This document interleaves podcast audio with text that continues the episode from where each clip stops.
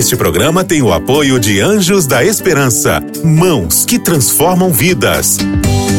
Para saber mais, ligue para 12 21 27 30 30.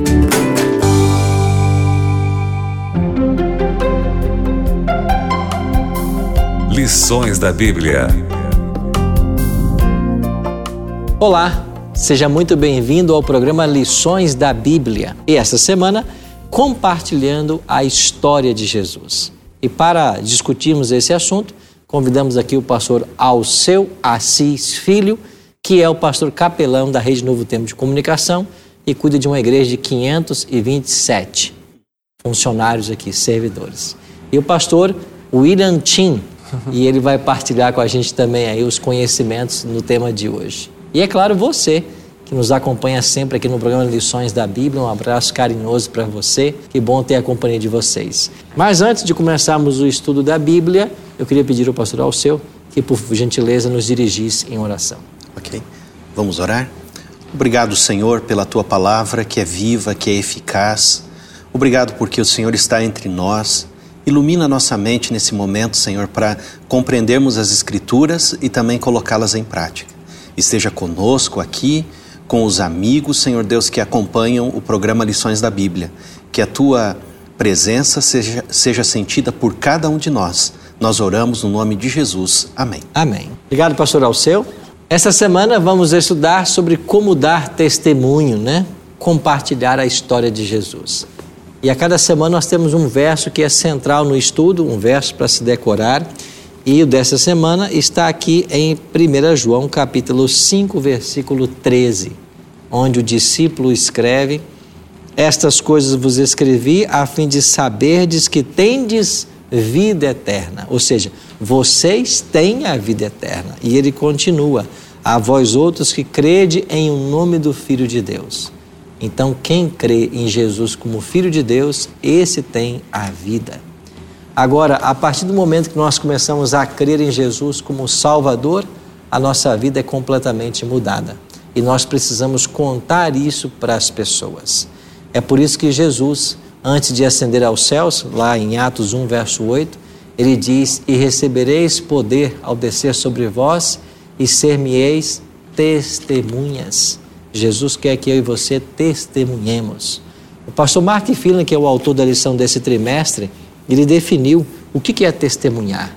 Ele disse que é compartilhar o que sabemos sobre Jesus. É permitir que outros conheçam o que ele significa para nós e o que ele fez por nós. Então, quando você deixa que as pessoas no seu círculo conheçam o que Jesus fez por você, o que ele faz por você, como a sua vida foi mudada, isso é testemunho. O testemunho pode ser silencioso pelo atos, pelo exemplo, mas ele também pode ser verbalizado para que as pessoas conheçam mais e mais a sua história. Há uma mudança naquele que encontra-se com Jesus Cristo. Eu queria começar com o pastor William Tim. Paulo, escrevendo a sua carta à igreja de Éfeso, ele falou um pouquinho sobre a mudança, né, que acontece na vida do homem antes e depois do encontro com Cristo. Aprofunda para a gente, por gentileza. Pastor, eu acho que até é quase que uma tarefa de casa para quem está nos assistindo que não leu Efésios 2, dar uma lida, porque é muito interessante o contraste entre o antes e depois, né? Aqui Paulo ele coloca vários é, pontos, ele põe, por exemplo, que andávamos nos desejos da carne, filhos da ira, vontade da carne, né? É interessante nós vemos que a, as pessoas, quando elas não conhecem a Deus, elas podem ter momentos felizes, né? Elas podem ter momentos de prazer e tudo mais. Só que esse prazer, ele muitas vezes está alicerçado na areia. Então ele pode se derreter. Por exemplo, eu estava estudando, eu estava lendo um pouco atrás sobre bilionários, nem milionários, bilionários que em 24 horas perderam todo o dinheiro. Todo o dinheiro. E era uma lista grande até. Então você vê pessoas que passaram a vida inteira tendo prazeres em ganhar dinheiro, perderam tudo num dia. A saúde, gente que perde a saúde. Mas quando aqui Paulo fala de aceitar a Cristo, você ser salvo, você tem um alicerce que está na rocha, que você não vai perder esse alicerce, né? E ele vai trazer uma felicidade real que vai mudar a sua vida e a sua forma de ser, né? É interessante que a doutrina, ela é muito importante, mas a transformação que a doutrina traz na vida, ela é essencial. É o, o na lição passada, o pastor Alceu ele deu o exemplo de um bolo, né? E eu fiquei pensando, né? Ninguém diz que um bolo é gostoso pela receita. Quando você prova o bolo, que você vê que é gostoso. Mas você precisa da receita para fazer o bolo. Então, a nossa doutrina ela é importante, mas ela deve levar a uma vida transformada para mais próximo de Cristo, né? Pode ser que alguém que esteja nos assistindo se pergunte, né? Olha, a, o Paulo está falando aí de uma mudança, como era o antes e o depois, mas eu nasci num lar cristão, será que eu não sou convertido? Pastor Alceu, nos ajuda. Olha, que pergunta interessante é. essa, hein, pastor Arilton? O que, que a gente entende, né, pela palavra de Deus? Uma pessoa que aceita Cristo e é um privilegiado quem já nasceu numa fé, tendo uma família cristã, uma família temente a Deus, que guarda a palavra de Deus. Agora, uma pessoa que tem a Cristo, ok? Ela vive de acordo com aquilo que ela acredita. Porque Cristo nos, tra nos transforma, Ele nos ajuda a sermos pessoas melhores. É, não precisa nada sobrenatural, né? É, tipo assim, extraordinário, tipo, ah, caiu um avião do lado da minha casa, então agora eu, eu sou um cristão de verdade, porque eu peço a Deus para Ele cuidar e eu vou lá orar e as pessoas vão ressuscitar. Não, nós temos que viver aquilo que nós acreditamos. E isso é chamado de fé, fé e obras. Pode ser então que uma pessoa esteja aí, nasceu numa família cristã, ele nem sabe o momento da sua conversão, mas ele seja um convertido. Sim. É possível. Sim, é possível. É possível. Você já percebeu que muitas vezes Pessoas passam por conversões extraordinárias, pessoas que estavam nos vícios, nas drogas, na prostituição, na marginalidade, e essas pessoas se convertem, e esses testemunhos são poderosos, é a ação do Espírito Santo trabalhando, e essas pessoas dão o seu testemunho e devem dar. Mas por outro lado, você não se esqueça de que existem jovens dentro da igreja que não nasceram no mundo, mas dentro de uma família cristã não nasceram fora da igreja sem valores cristãos. Mas muitas vezes nós valorizamos mais uma pessoa que gastou toda a sua vida nos prazeres dos vícios e não damos valor àquele garoto que está com 25 anos de idade dentro da igreja e é virgem até hoje. A ele não damos valor. Não damos valor para uma garota que é virgem até hoje, com 20, 25 anos de idade, se guardando para o casamento. Esses são verdadeiros heróis e nós temos que aprender a valorizar aqueles que estão dentro da igreja, porque o Espírito Santo tem trabalhado com eles, valorizar como Deus atua. E eles, por esse testemunho, têm algo muito a contar da sua fidelidade a Deus. Olha para as pessoas que estão perdendo o seu emprego por causa do sábado, são fiéis ao Senhor, estão perdendo o seu trabalho. Olha pessoas que vivem de salário mínimo, mas são fiéis dizimistas. Aí estão nossos verdadeiros heróis para nós darmos o devido valor a essas pessoas. Então, todas as conversões são importantes, toda essa dedicação é importante. E ainda que muitas vezes o foco seja colocado em conversões sensacionais, e é claro que são obras do Espírito Santo e devem ser mostradas, não deixe de dar o seu testemunho você que tem sido fiel a Deus em toda a sua vida dentro de uma igreja. Louvado seja Deus pela sua vida, viu? Pastor Alceu, pastor Tim falou que o capítulo 2 de Efésios é um capítulo que tem que ser lido, porque ele fala de uma mudança extraordinária. E no versículo 8, por exemplo, Paulo vai dizer, né? Porque pela graça sois salvos por meio da fé, isso não vem de vós, é um dom de Deus. No verso 9 diz: não de obras, para que ninguém se glorie. Mas deixa eu te perguntar: as obras têm um papel importante na vida do cristão? Vamos aprofundar um pouquinho essa questão? Vamos. Olha que pergunta boa. As obras têm um papel importante. Quer ver, pastor Ailton? A gente tem, precisa de um eletricista às vezes em casa. Que tal que chega para trabalhar na tua casa um eletricista que não sabe trocar uma lâmpada? Entende? O mecânico, você leva o carro no mecânico para arrumar e ele fala assim: Eu sou um mecânico, bonita a fachada, oficina tudo certinho, bonita a oficina.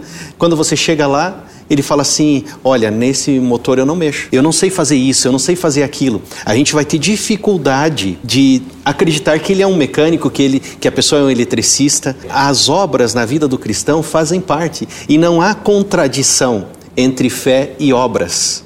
É, por exemplo, vou citar alguns exemplos da Bíblia.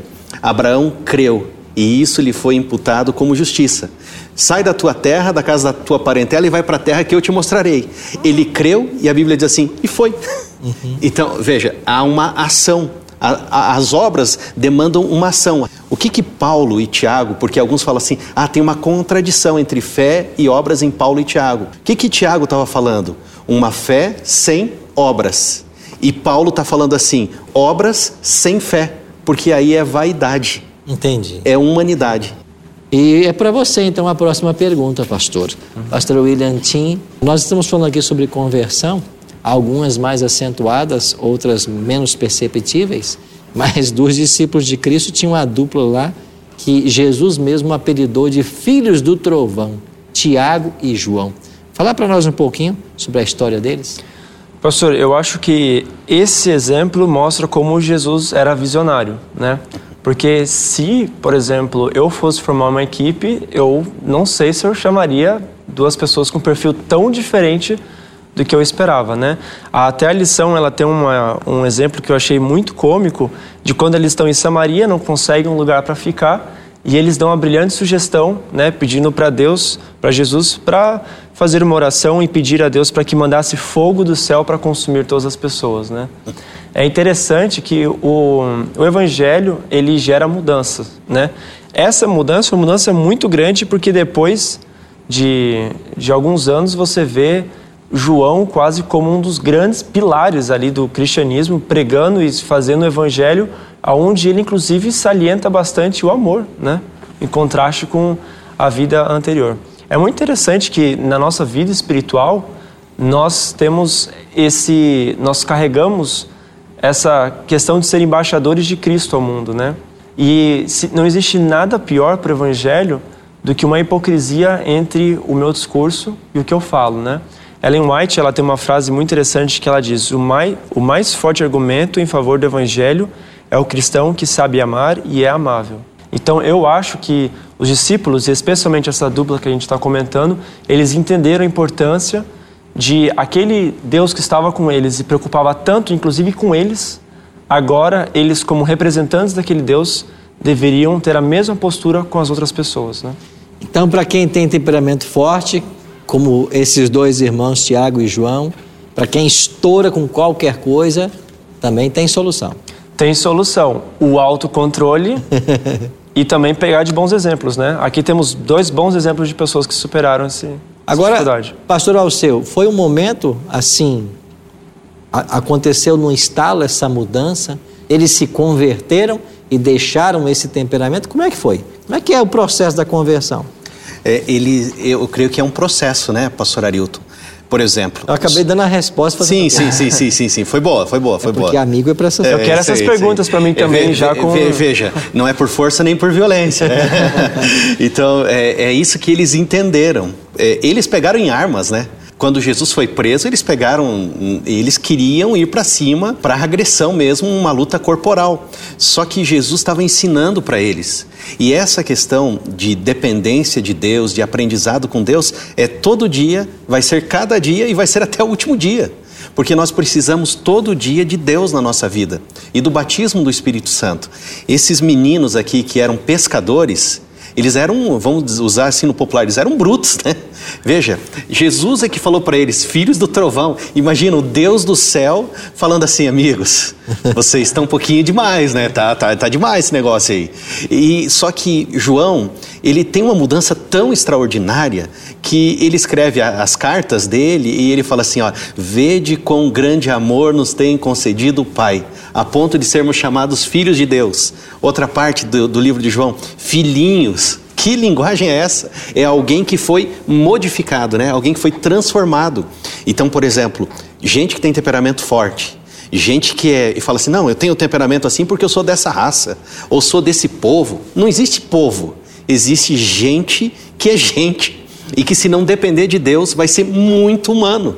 vai ser extremamente humano e vai usar a desculpa para talvez é, tratar mal. Jesus não tratou mal, mas Jesus deu conselhos. Ele falou assim: olha, amigos, tá vendo aqui? Não é por força, não é por violência.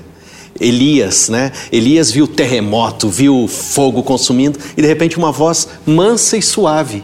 E no livro Profetas e Reis, Ellen White fala assim: ainda é a voz mansa e suave que é, trabalha no coração, convertendo o coração. Deus ele está usando as situações para nos transformar. Agora essa questão de domínio próprio é algo que vem de Deus. Então a gente precisa depender de Deus. Ou seja, se Cristo tem o poder de transformar o temperamento desses homens fortes em discípulos do amor, quem ele não pode mudar? Ele pode mudar toda a pessoa. Agora a condição permanece a mesma, é a permissão. Porque Deus não abre a porta do coração de ninguém e invade, né? Deus dotou a todos nós livre arbítrio. Então, se nós queremos uma mudança, se nós almejamos uma conversão, nós precisamos dar lugar para que o Espírito de Deus faça a obra. Transformações que não chegaram apenas para gente de temperamento explosivo, mas para pessoas que estavam tão longe de Cristo que o diabo já havia tomado conta. Pastor Alceu, eram um ou dois endemoniados? Essa é a primeira ah. pergunta.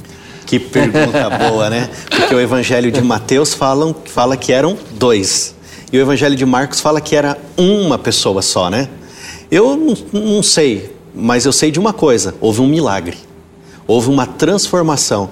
Esses meninos gadarenos que estavam lá, né, se cortando, se mutilando, vivendo entre os sepulcros, eles estavam numa vida insana.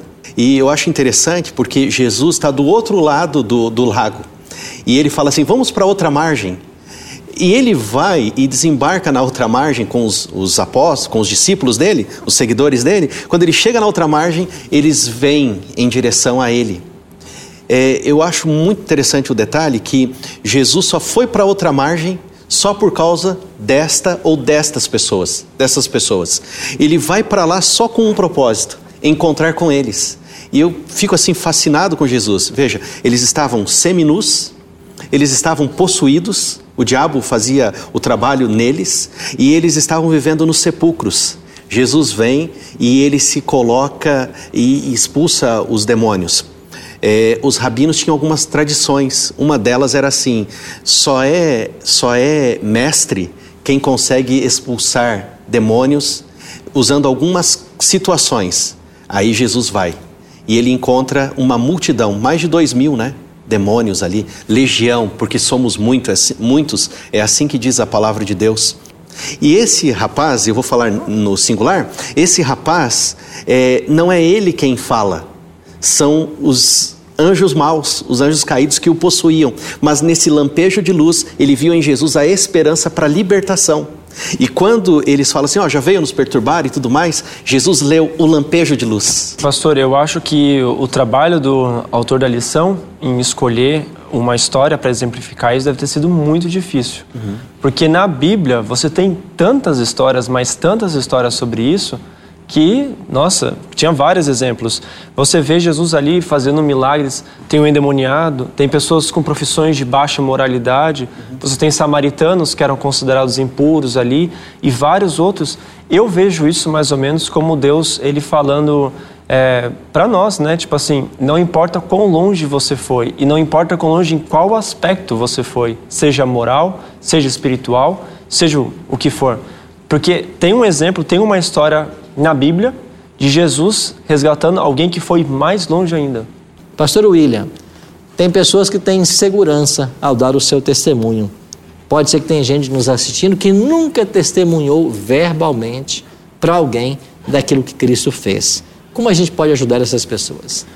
Pastor, duas coisas importantes. A primeira, eu já vi muita gente que não tinha ainda a prática de pregação, mas que quando começou a, a testemunhar, foi incrível a maneira como testemunhou.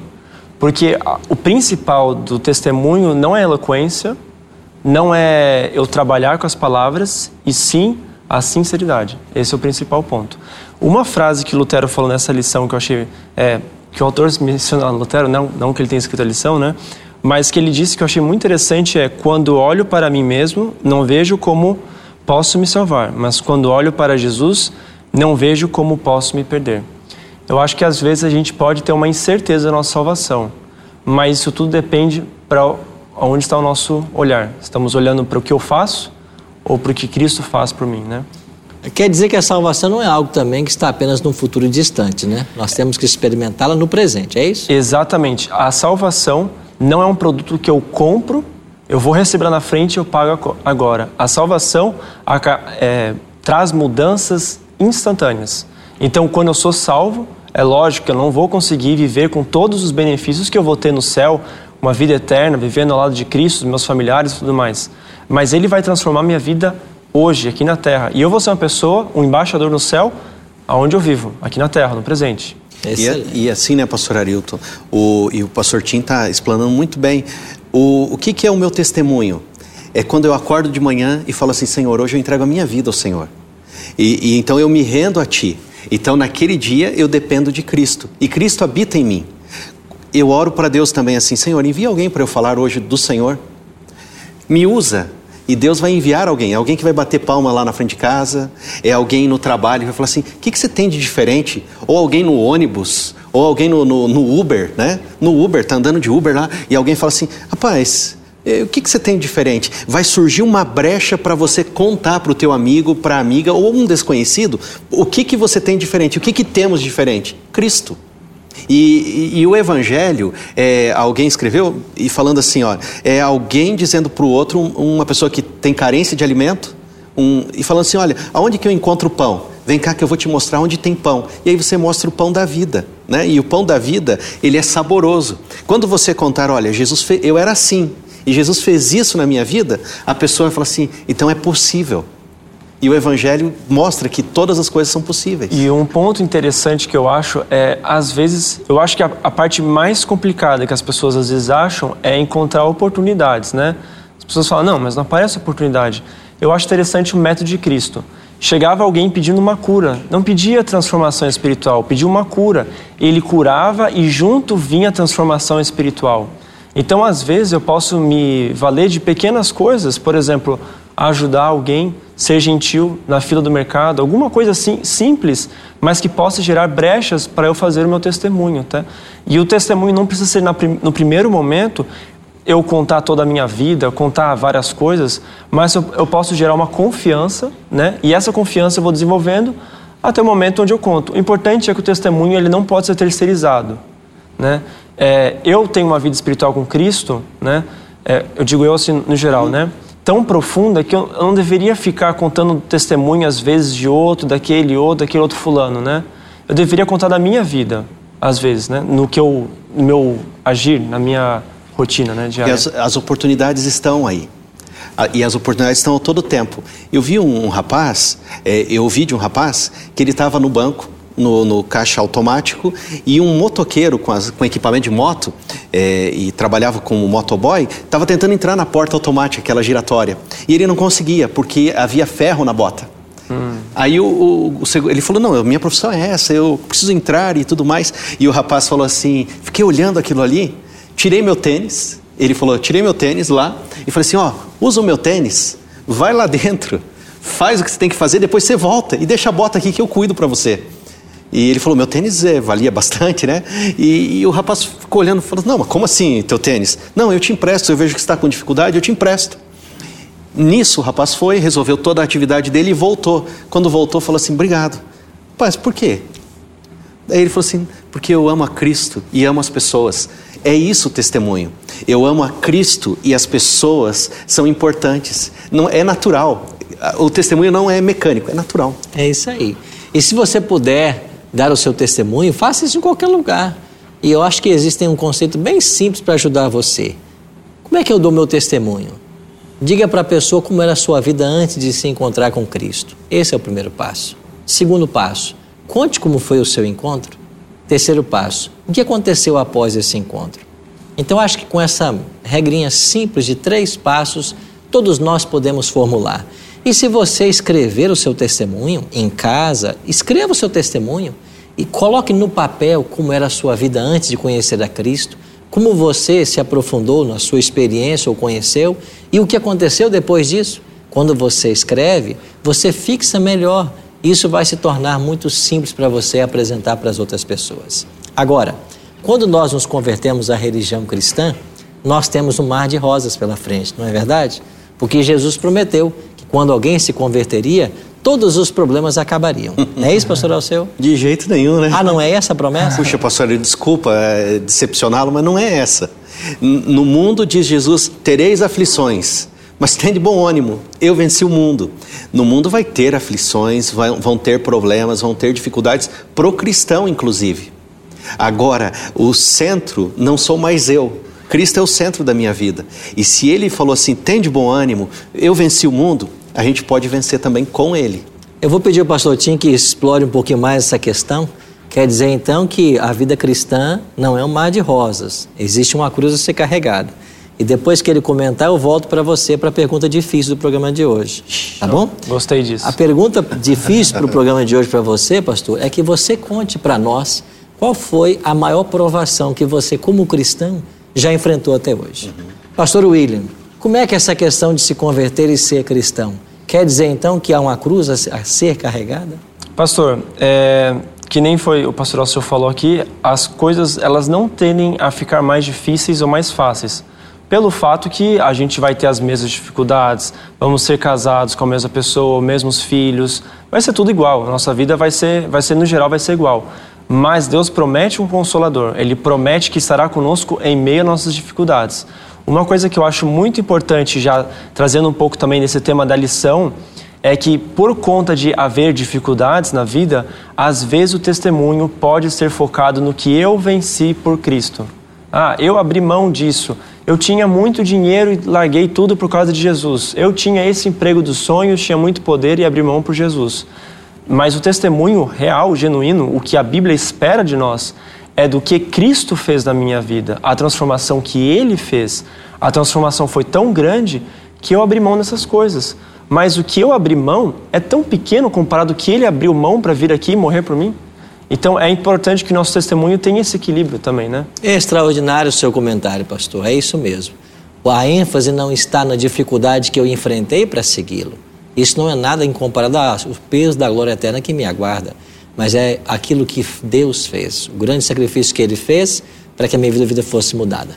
Não no que eu abandonei, né? Não no 30, que eu abandonei. 30 né? segundos, pastoral seu, qual foi a maior provação como cristão na sua vida até hoje? A minha maior prova, pastor Arilton, todo dia, quando eu olho no espelho, é falar assim: é, eu preciso de Deus hoje. Me ajuda, Senhor, a te buscar. Essa é a minha maior prova todo dia. Ter tempo para Deus. Ficar perto dele. Perto dele. É isso aí. Eu queria que você lesse em João capítulo 15, onde Jesus fala ali da videira e os ramos. Nós somos os ramos, Cristo é a videira. Após a conversão, o segredo é ficarmos conectados a Cristo, conectados à videira. E que Deus ajude você nessa tarefa de ensinar e aprender cada vez mais. A gente se vê semana que vem. Grande abraço. Você ouviu Lições da Bíblia Este programa é um oferecimento da revista Princípios. Entre no nosso site novotempo.com/barra e peça sua revista totalmente grátis.